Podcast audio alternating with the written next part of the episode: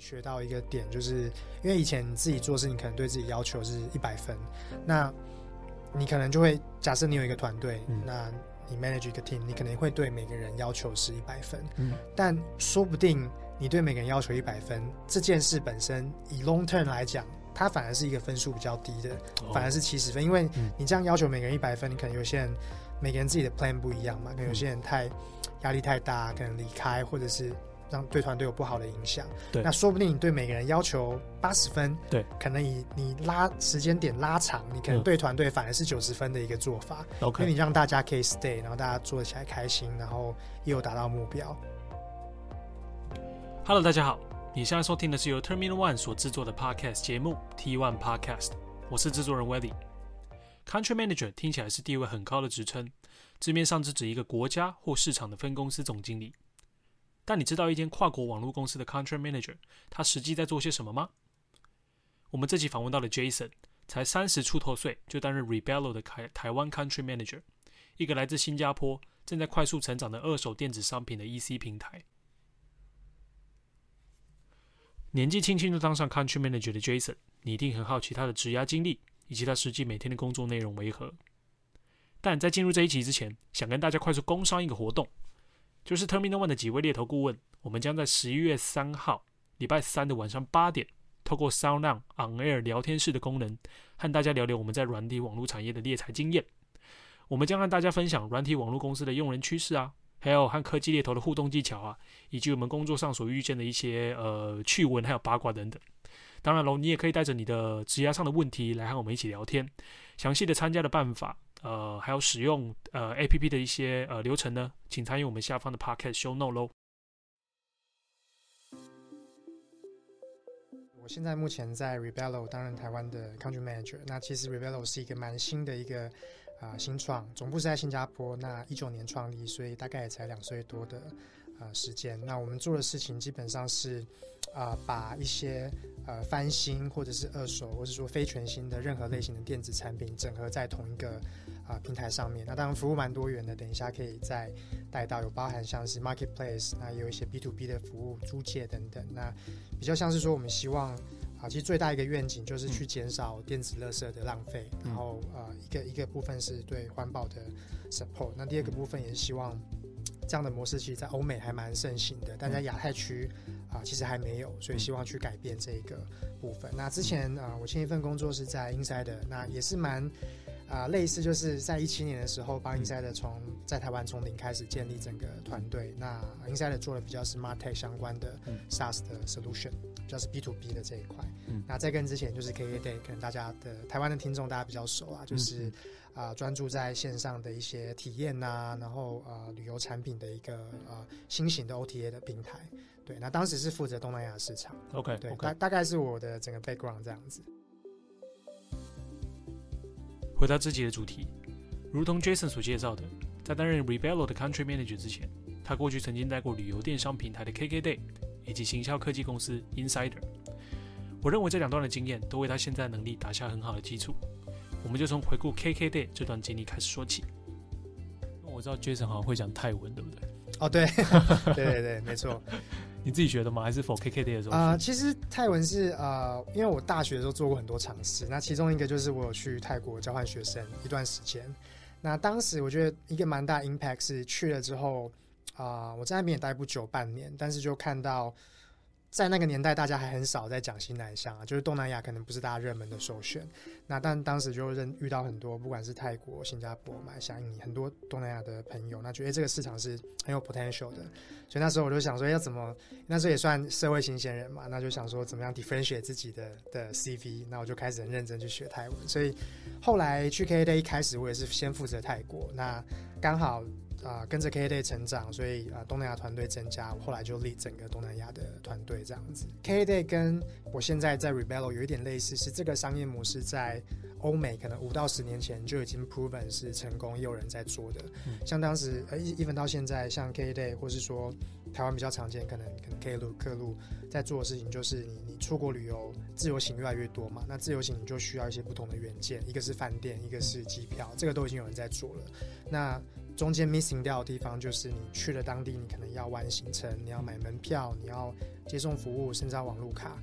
就其他任何机票跟饭店以外，可以去 fulfill 你在自由行需要的产品，都是可以在当时啊、呃、有做的。所以那时候我们啊、呃，我比较负责 BD 这一块，就是也有去。嗯，泰国的各个地方，马来西亚、越南很多地方去跟当地当地不同类型的一些啊、呃、service provider，他可能做接送、做行程各种类型的去、嗯、去谈这个合作，这样子。懂对，对，service provider 可能是哪些单位？可能就像以以台湾来讲，可能就 local 旅行社是一种嘛。那另外可能。啊、呃，就是他会有些比较在地的，可能就是在某个城市专门做一日游、半日游。嗯，那也有可能是景点本身，嗯、比方说可能啊、呃、迪士尼啊，或者是当地的乐园，嗯、你可能要你可能要跟他采购的是票券。嗯，对，因为 KKday 我们是一个平台，所以。啊、呃，当时就是找到 qualify 跟好的呃厂商上架，嗯、可能是提供不同类型的旅游元件产品。嗯、那当然也是很重要，是要给他们好的价格。嗯，那因为我觉得在 KKday 这种平台出现之前，消费者会遇到的一个问题是，他要么我可能要到处找资讯去比较，嗯、或是到当地找 local，我也不知道什么地方好。嗯，那等于说 KKday 在 quality 跟呃数量跟价格上面都能去把它整合在一个平台，让消费者。我可能就很快的在一个平台就可以去比较，然后找到我要的东西，这样子。懂懂。对。哎、欸，那你们这样子跟比较大型的，像是因为我知道雄狮其实有在做这种定点旅游的规划嘛。是是。那 KKday 是说，比如说它的平台渗透率是更高，嗯，然后跟 B to C 导向吗？还是说你针对这些大公司，你或者什么样？当时有看到出什么样的竞争优势？嗯，应该说当时 KKday 刚开始做的时候，其实 even 我觉得到现在，其他传统旅行社还是没有很。很 focus 在这个部分啊，因为啊、呃，可能你知道企业要转型是有一定的难度，而且他们有更多的产品，可能他们 focus 在团体旅游，嗯、然后机票、饭店这些。嗯、那我觉得在一开始的 differentiate 就是当 KKday 刚开始的时候，基本上除了客路是在亚洲，没有其他家可能是提供一样的的服务的。那所以他。我觉得 KKday 一开始一个蛮大的 challenge 就是我们同时要教育市场，嗯，就让消费者知道原来有这种东西。因为原本你可以想象很多，因为我们很多 TA 可能是亲子旅游嘛，嗯、那可能爸爸妈妈也不一定这么熟最新的的是的的呃商业模式，那他们肯定不知道 KKday 是什么，什么叫做目的地旅游，什么叫做哎买了一个半日游可以在线上买票券，他们原本都不知道。嗯、所以其实当时做了一个蛮大的的挑战，就是除了 promote 我们的服务，也要去教育这个市场，因为这是一个全新的商业模式，这样子。OK OK，对对对，懂。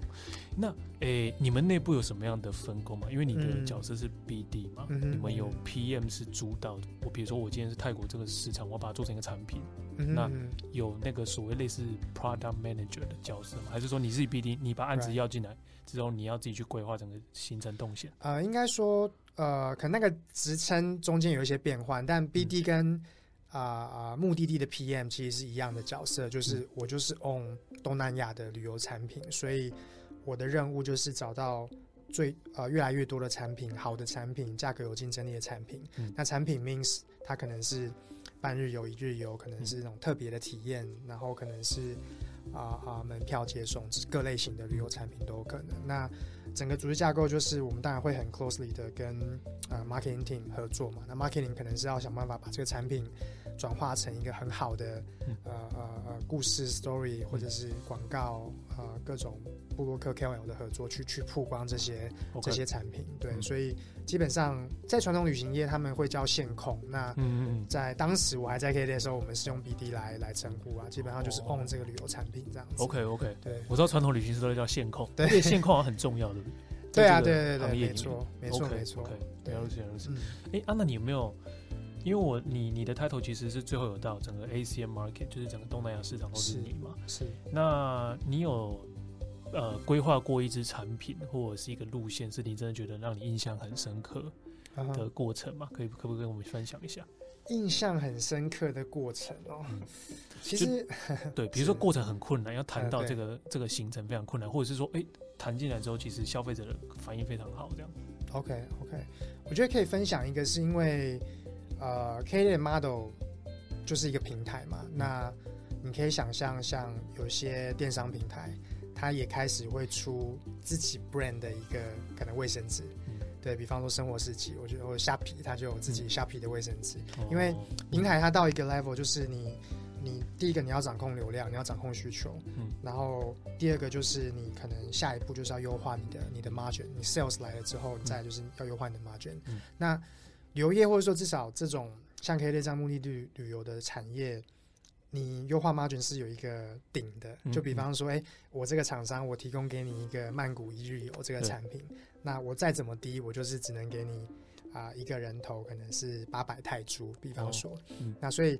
当时我们也现在其实也有，就是有做过一些尝试，就是把呃非常非常热门的产品，想办法去往上游更好的去掌控这个啊、呃、产品，或者是去自己去 own，所以当时有做过一个 project，就是在。曼谷我们呃有一个最热销的是啊、去什么啊、呃、水水上市场啊，然后会啊、去选 local 的地方，反正就是一个一日游的产品。做到主法对不对？对对对对对。嗯、那当时我们就想，哎，怎么样更 optimize？所以我们就把这个产品再 break down，变成你可能要导游嘛，嗯，然后你可能要车子司机，嗯、然后你可能要一些其他的零星的什么，给他水啊，给他一些赠品 whatever，、嗯、可能一些去吸引他吸引消费者的东西。嗯，那后来我们。就变成 KKday 自己去 own 这些元件，所以我们去找了 AK 跑这个行程导游，讲中文好的导游。那车公司可以配合我们提供好的价钱，然后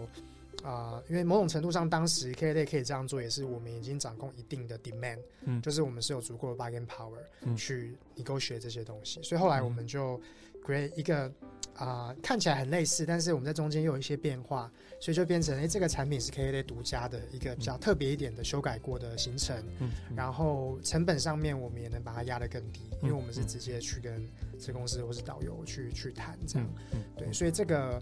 呃，但今天我觉得 KKday 还是一个平台，但是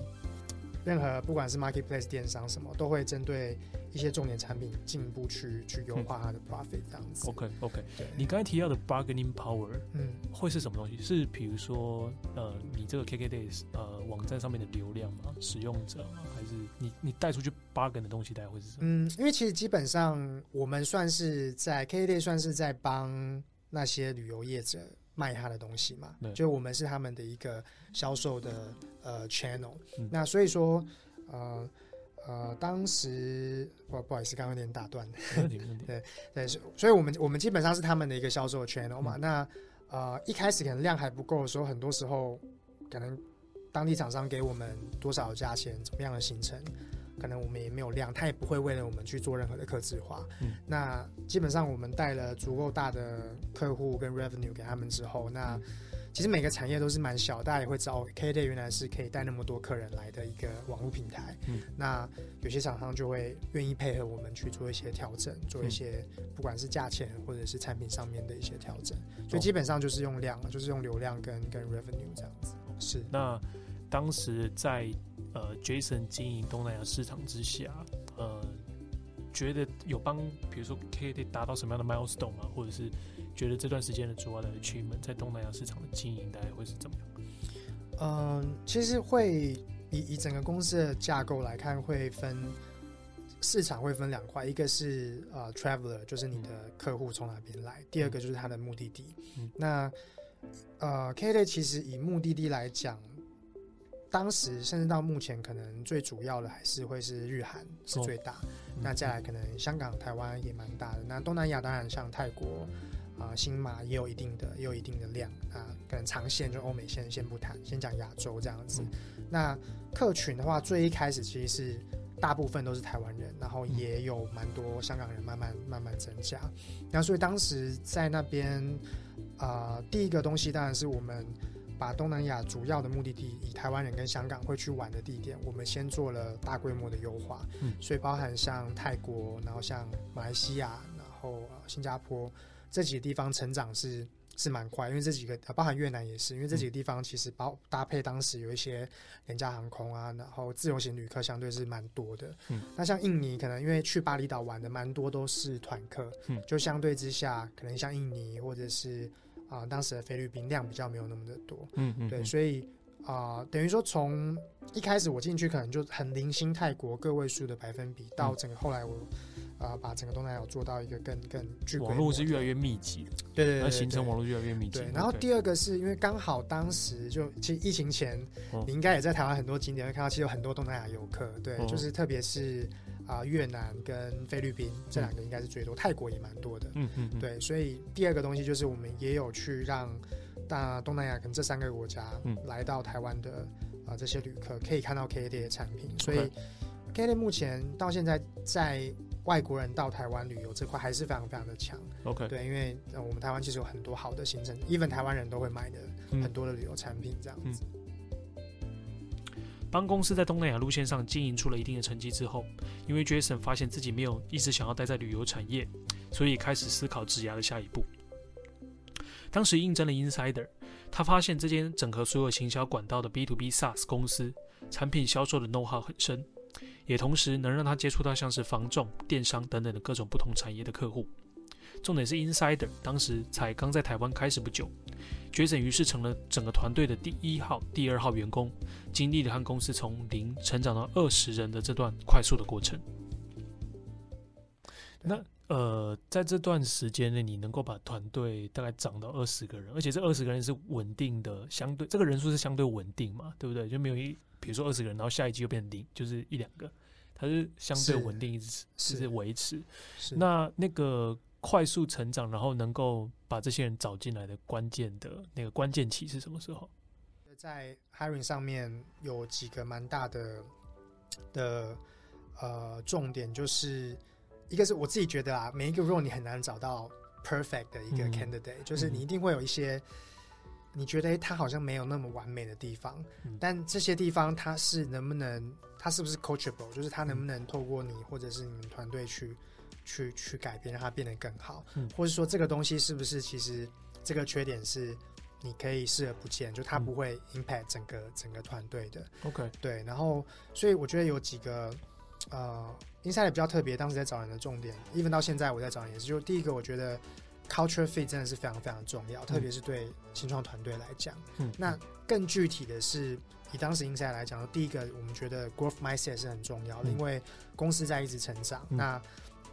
这个 growth mindset 不只是说你追求 revenue、追求达到 KPI，而是你自己有没有想要更懂这个产品，嗯、更懂这个业界现在发生什么事？你 care 不 care 啊？你自己的 personal growth 跟公司的 growth，这个我觉得是蛮重要的。OK，对，然后。嗯第二个点就是，呃，是不是一个好的 teamwork 的 teammate，然后是不是够 caring 的一个人？就是你，因为，呃，当你要成长的话，如果你公司的成员、团队的成员可能是很只只只在意自己的 KPI，比方说，我是 sales，但我我只想要拿到 bonus。那如果卖给客户，那客户其实不 qualify，不是，然后或是你随便卖，你不 care，那其实这样对公司来说，反而中长期会是一个很大的负面的伤害。所以 caring 跟 team player。这个是第二个，我们也非常非常在意的一个点。懂，懂对，这两个我觉得是 core 来说最重要。嗯、那当然，能力上面可能大家 background 都不一样，很多东西是你进来可以 train 的。嗯、但是一个人的 personality 或是 culture，呃，可能是很难，你有可能会短时间内就有很大的影响。然后，这、嗯、所以这个我觉得是是蛮重要的。OK，懂。然后呃，我知道现在就是最近呃，Jason 等于说加入了 Rebello 嘛，是 Rebello 呃，然后在台湾帮 Rebello 发展服务。嗯、那首先可以请那个 Jason 介绍一下那个 Rebello 的商业模式，OK，还有整个在台湾这边的一个蓝图嘛？OK，好好，没问题。其实呃，我先从我们的愿景跟目标讲起，好，就是我们最大的目标其实是希望呃减少电子垃圾 e-waste，然后去给。啊，不只是商业上面，就是对整个环境跟对地球是有一些正面的影响的。那我们的做法是我们希望去 transform 啊，非二手呃不非全新，就是可能二手或翻新的电子产品的这个产业。嗯，那做的方式是可能会有几个，一个是啊，我们其中一个 model 是呃 marketplace，就是一个电商平台。嗯，所以我们会跟很多不同类型的啊，就是厂商供应商合作，可能包含啊。二手或者是呃福利品的这种手机，嗯、然后到电脑，到可能 GoPro 呃 PS4、PS5，PS5 可能还没有二手。就 anyway 各种类型的三 C 产品，嗯、把它整合在一个平台上面，让消费者可以用好的价钱，然后跟呃好的 warranty、好的保固跟服务去买到他要的产品。OK，那这块我觉得以这个 model 来讲，其实，在台湾或者整个亚洲，它有 value 的呃地方是第一个是现在消费者，如果假设我想要买一个二手的 iPhone 或是二手的、嗯、的平板 whatever，、嗯、我可能要去很多不同的平台去比较，对。对，然后可能每个平台它的分级的方式、叙述的方式跟内容可能都差异性蛮大的、或者是我可能要去线下去比，所以在整个购买流程，它没有。就没有一个地方可以让我很快的找到我想要的东西。嗯、OK，对，okay. 所以我觉得这个是消费者现在会我们 create the value，、嗯、那让消费者有一个这样的好的平台可以去找到他要的产品跟服务，嗯、这是第一个商业模式。OK，那第二个其实我们现在啊、呃，在台湾目前还没有正式 launch，、嗯、但是在国外已经有，是我们也可以让消费者卖回他们的一些啊、呃、二手的三 C。所以比方说你可能有。啊、呃，二手的的 iPhone，你可能用过的的电脑想要回收，我们也可以做这样的一个、嗯、一个模式。OK，那第三个其实是啊、呃，包含像租借跟订阅制的服务、哦，这个在亚洲还比较少见，嗯、就是你可能是。比方说你出去玩，你要用个 GoPro，然后租个三天，然后或是你可能呃工作上，你可能工程师你要用 Android 来测一些软体，你可能要用个几天，whatever，就是可以啊、呃、租借跟呃订阅是第三种商业模式。那这是对消费者来讲，那对啊厂商端就是现在，因为这个产业其实，在 Rebello 这样类型平台出现之前是相对传统的，就是你可以想象在台湾，可能大家我要回收一个手机，我可能拿去。神脑、中华电信的门市回收，对，那他们可能嗯定期，比方说一个月就会有几万只、几千只的手机，他可能会再往下批给下游，会有一些中盘商，嗯，然后再往下可能就是线下会有一些小的门市在卖二手机嘛，或者是可能啊、呃、出口等等的，嗯，对，所以其实是有这些 source，只是怎么样把这些 source 整合在一起，然后让消费者可以找到，然后去 promote 这样的一个，其实你不一定要用全新的的三 C 产品，因为二手其实也可以有非常好的 quality，、嗯、然后很稳定，然后也符合你的需求。OK，那所以为了 promote 这块，我们还要做一个蛮有意思的事情，就是每一笔订单我们都会帮地球种一棵树。哦，对，所以我们其实蛮有趣的是，前、嗯、我们最近也在准备下一轮的 funding 嘛。那我们给投资人看的一 deck，其中一个数字是：哎，我们种了多少树、嗯？对，然后我们呃 save 就是节省了多少电子垃圾这样。OK，OK. 对，所以这个是 to C 的部分的一个 value、嗯。那我可能补充一点，to B 就是说，我们也有针对，呃，因为有些厂商他可能是没办法卖到国外，或者是说我其实有好的产品，但是我不懂怎么样做 to C，我可能没有物流资源，没有，呃，可能也也不会操作等等，所以我们也也有一个呃服务叫做 Rebello Care，就是我们会呃去 enable 这些厂商，比方说可能你想要卖到澳洲，想要卖到新加坡，嗯，我们已经有服务的。呃，合作的可能是物流啊，或者是各种类型的 service provider，okay. 可以 enable 你去卖到 B to C 的市场，然后可以卖到不同的国家。OK，对，所以整个平台大概是这样子的一个概念。懂懂懂。哎、欸，那现在台湾市场在什么阶段呢？因为因为就我自己所知啊，就是大家三 C 产品，尤其手机是大家都想要买一手的。嗯嗯，接受度高嘛，就是。消费者，台湾其实我们就还蛮新的，对、哦、我们其实上个月底才正式上线，还不到一个月的时间、哦。OK，对，那我觉得有两个方向，就是一个是啊、呃，怎么样让，因为可能那个 market share 不大，就是你如果看，诶、欸，所有买三 C 产品的消费者，可能 maybe 百分之个位数是买二手的，但怎么样让这一些有需求的人可以找得到，可以看得到 Rebello 这个品牌、嗯，然后在我们的平台上面找到他。需要的产品跟建立这个信任度，嗯、我觉得是第一个、嗯，就是让现在有需求消费者啊、呃，在我们的平台上面去做购买、嗯。那第二个是我觉得更进一步的，是因为二手机或二手电子产品在其他平台都不是主力的、嗯、的产品，但他们可能还是卖一些其他新的三 C 或是可能化美妆品啊等等的。嗯、那但 Rebello 我们是很 focus 在这块，那也带了很多可能。不管是环保或者是一些比较新的理念去，去、嗯、去，我们其实是想要 transform 跟教育这些消费，就是整个市场，所以我们可以去 embrace 去拥抱跟去尝试啊啊非全新的三 C 产品。OK，所以第二块，我觉得未来我们的规划也是会透过更更多的呃类型的活动等等的去。去让原本可能都是买新机的消费，像像我自己也是最近开始习惯用习惯用就是非全新的的产品，让这样的一些人可以可以增加这样子。OK OK，懂。那你在这一切开始之前，你需要先去做教育呃教育学，就是消费者的教育嘛？需要去跟消费者先传达这个理念，说其实二手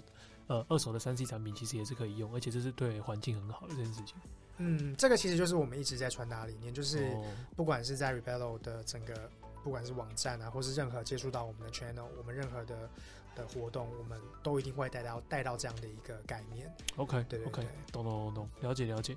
然后呃，因为 Jason 你在这里的角色跟之前比起来，应该是讲说执掌范围又更大了嘛，对不对？因为是是一个 country manager、country director 的 title。country manager 其实这个这个 title 大家会觉得很 attractive 啦。嗯嗯。那但是你是可能实际。在这个位置上面的人，你有没有觉得有一些大家可能背后比较看得到的、看不到的一些 辛苦，或者是一些比较血泪的地方？呃，我觉得 title 是 title，就是 country manager，但你在不同类型的公司跟不同 scale 的公司，去做 country manager，你做的事情是完全不一样。然后，当然很多东西也也都是蛮蛮不一样的、啊。嗯，那像以以 Rebello 来讲好了，这个。Country Manager，他同时也是一个，我觉得更重要是一个 Launcher 的角色。哦，所以你其实是要 launch 这个市场。嗯、那、嗯、可能你要求的，我们要求的的特质，可能就是你是要很喜欢开拓东西，然后你可以很有，就是你要有办法在资源不一定那么多的状况下，还是要想办法 make it happen，就是你还是要。啊，可能就这些资源，那你要有办法把东西建起来。对，那很多时候这可能会 require 更多你自己 personal 的时间，或者是你的你的资源、你的能力。对，那可能像假设以现在的 Insider 这个 scale 来讲，好了，嗯、可能已经二十个人。那如果 Insider 现在要找一个 country manager，可能。呃，更重要一点的，可能就不会是开拓，对，可能是你要够 senior，有办法去 manage 一堆也很 senior 的人。哦，我懂，我懂。对对对，然后可能你更重要的是，你不会是那个去去拉客户、拉业务的人，嗯、但是你你可能要有办法帮你下面的业务去 handle，、嗯、比方说客户他有一个很 senior 的老板啊，然后所以你他要求的 skill set 就会就会不太一样。嗯嗯，对对对，所以我这个觉得这个是蛮 depends on。就是公司的类型跟阶段，嗯、但相同的的痛苦，也不能说痛苦啦，challenge 的地方应该就是，就就你你就是扛 P N L 的那个人嘛，对就是扛业界那个人，所以我觉得压力压力大是一定一定会的。然后啊、很多时候你的团队可能不一定会看到你你 suffer 的东西，嗯、你、哦、你可能不管是 mentally 还是说各方面你 suffer 的东西，嗯、你可能就要有一个自己的。一个 manage 的的的方法吧，懂懂懂。所以应该是这样讲，是不是说，就算同样都是挂 country manager 的 title，可是要看你加入的团队跟公司发展的阶段，那你的工作，你可能 day to day 的工作，可能看起来就会完全不同，所以需要的特质可能也会完全不一样。这样，对，没错没错。我觉得你刚刚对总结的很好，懂懂懂懂。那依照你现阶段你自己的兴趣来讲，是你是会比较想要做类似 launcher 的工作，还是说其实？呃，你会觉得你想要做的是，呃，当然你现在是比较偏向是 launcher，但是你会未来有没有比较想要执掌的工作是比较偏向是大公司里面的那种，呃，general manager 或 country manager 这种角色？现阶段是会让你有自己有兴趣的吗？呃，以现阶段来讲的话，因为我自己通常在看，我可能不会，我看自己 career 可能不会看到十年去，我通常可能就是看未来的的三到五年。可能会用这样的间距，间距、嗯、来看，因为啊、人人是会变的。像我今年初刚结婚，那我结婚前我本来是不婚主义者，哦，真的吗？对，所以 怎么走那么大？我觉得这个就是会会，人都人都是会改变。那所以我通常就是看 看三五年的那个呃时间这样。然后我自己现在觉得一个蛮重要点是做的事情是要让我觉得会有很 passionate，就是会每天。真的起来，你会觉得很很兴奋，要要 achieve 某些、嗯、某些事情这样子。哦、对，然后我觉得这个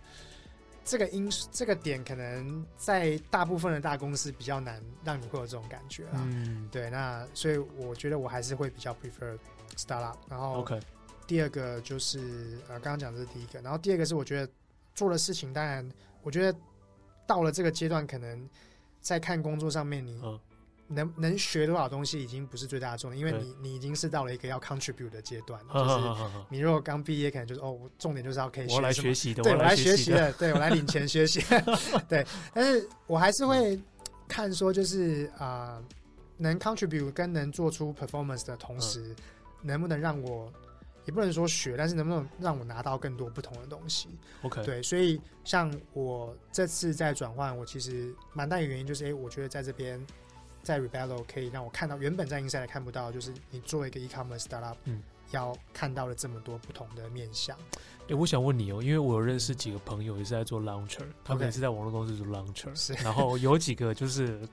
做没有很久就离开了，因为他们是觉得真的觉得 launcher 实在是太孤军奋战。然后又缺乏资源，嗯，然后压力很大，因为也会被看 P N L 嘛。但是他不一定是挂 Country Manager 的 title，他可能是挂就是 CT Launcher，OK，或者是挂 Operations Manager，反正但是实质上一就第一人这样子。对对对对对，你怎么样去 handle 那个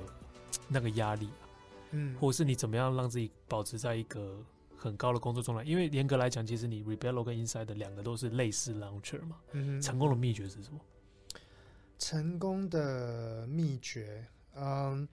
先先聊一下，可能那时候在 Inside 的的的时候好了。我觉得，呃，秘诀其实没有什么特别的方法，就是，呃，你要有一个那叫什么 grit 嘛，就是你要有一个很很 dedicated 的，就是你要真的超级 focus 在做这件事情。然后坦白说，那那时候 Inside 刚开始，我我几乎每天都是做到半夜，就是真的花很多的时间。对，当时啦，现在没有，现在比较老了，比较 balance，对，就就没办法。但啊、呃，所以我觉得那个 grit 不一定是时间啊，但是你的 dedication 是非常非常重要的。嗯、然后你要想尽办法去，因为很多人遇到问题，可能会是说，举个例子好了，可能你今天你有一个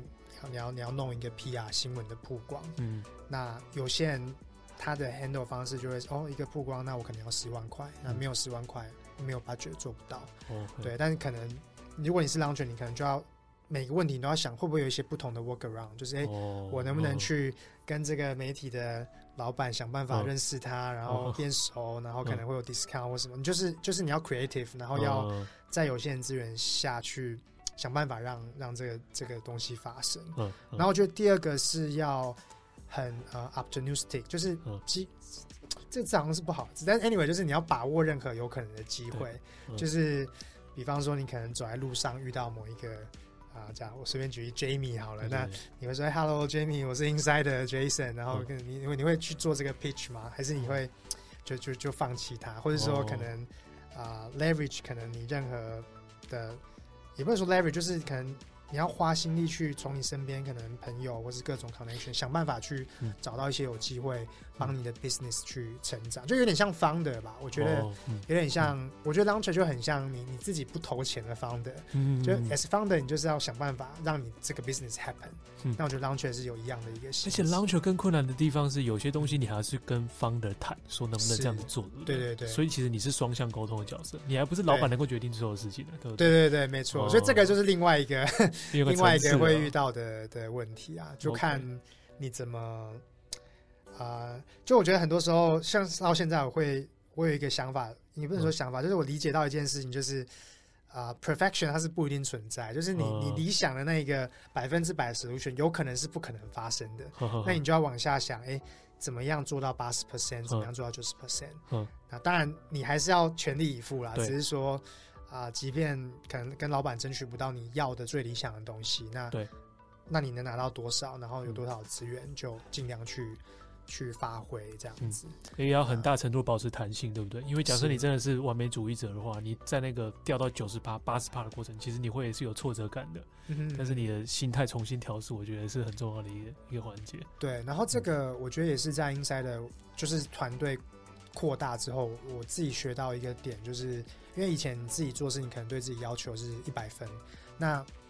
你可能就会假设你有一个团队，嗯、那你 manage 一个 team，你可能会对每个人要求是一百分，嗯，但说不定你对每个人要求一百分，这件事本身以 long term 来讲，它反而是一个分数比较低的，哦、反而是七十分，因为你这样要求每个人一百分，你可能有些人每个人自己的 plan 不一样嘛，可能有些人太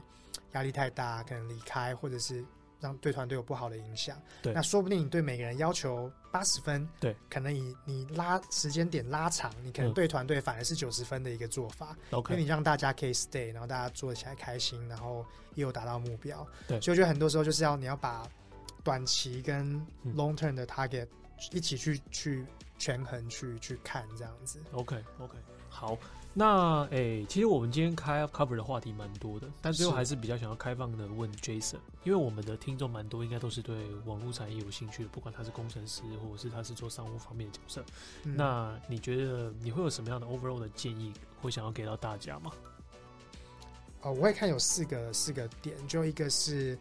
啊、呃、，what you are good at，就是你你什么事是很很很在行的，对对，然后。啊、呃，第二个是啊、呃、，what you enjoy doing，就是你你喜欢做的事情。对，你在行跟你喜欢做可能不一定一样。嗯，对。然后第三个是啊、呃、，what you can get paid for，就是你、嗯、你，你会收到的薪水嘛？你赚钱的家伙是什么？对对对，就是、嗯、对，就有可能你喜欢 A，然后你很会做 B，但你其实是靠 C 赚钱，也有可能。然后第四个我自己觉得也蛮重要，就是会不会有一些 social impact？那这个 impact 不一定是说很、嗯、很。Fluffy 的是什么什么一定要是什么 NGO 或什么？但比方说，我觉得 Insider 就给让我觉得有很大的 impact，就是我们带这个产品进来台湾，然后啊、呃，这是真实的故事，就是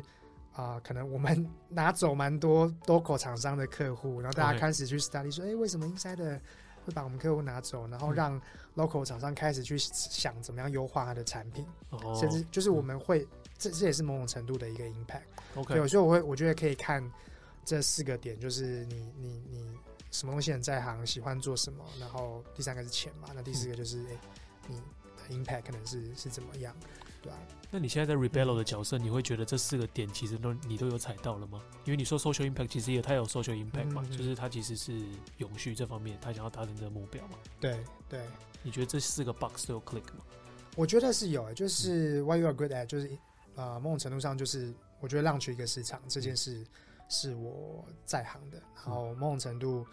啊、呃，对，这是第一个嘛。然后第二个是喜欢做的事情。对，那当然我不会，我我不是一个三 C 粉啦。不过我其实是喜欢去 build 团队或是 build 东西的。从零到一的过程，对，这零到一的过程，我也是啊蛮、呃、喜欢的。然后啊，那、呃、当然那个那个 get pay 那个就不讲。